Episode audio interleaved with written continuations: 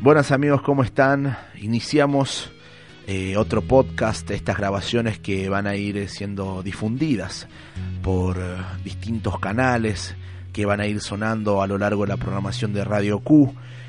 El día de hoy les traje un texto que lo encontré en redes sociales que puede eh, haber sido escrito por vos, por mí, por algún amigo, por tus viejos y quería compartirles para que puedan reflexionar y dice así.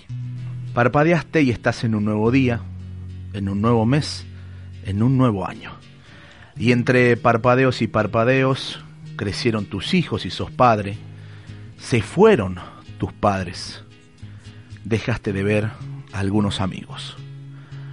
Parpadeaste y se te pasa la vida entre la puteada, el trabajo, el dinero que por ahí no alcanza y los sueños que dejaste encajonados para cuando se pueda, ¿viste? Y mientras parpadeamos sin registrar al otro, nos perdimos un rato de risas, qué importante.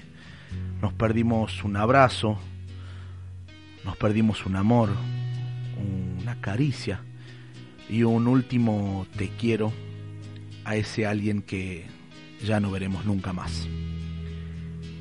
Y yo les pregunto, ¿y si dejamos de parpadear un rato?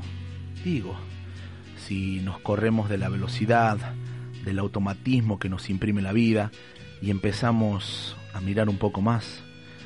Mira a tu hijo mientras hace la tarea, a tu madre mientras dobla la ropa, a tu pareja mientras comen juntos. Mira a tus amigos cuando se juntan.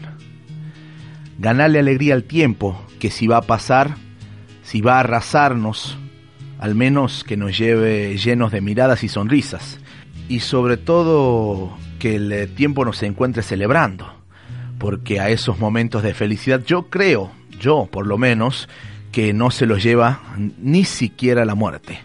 Quedan grabados en el espacio infinito, contagiando energía, qué importante.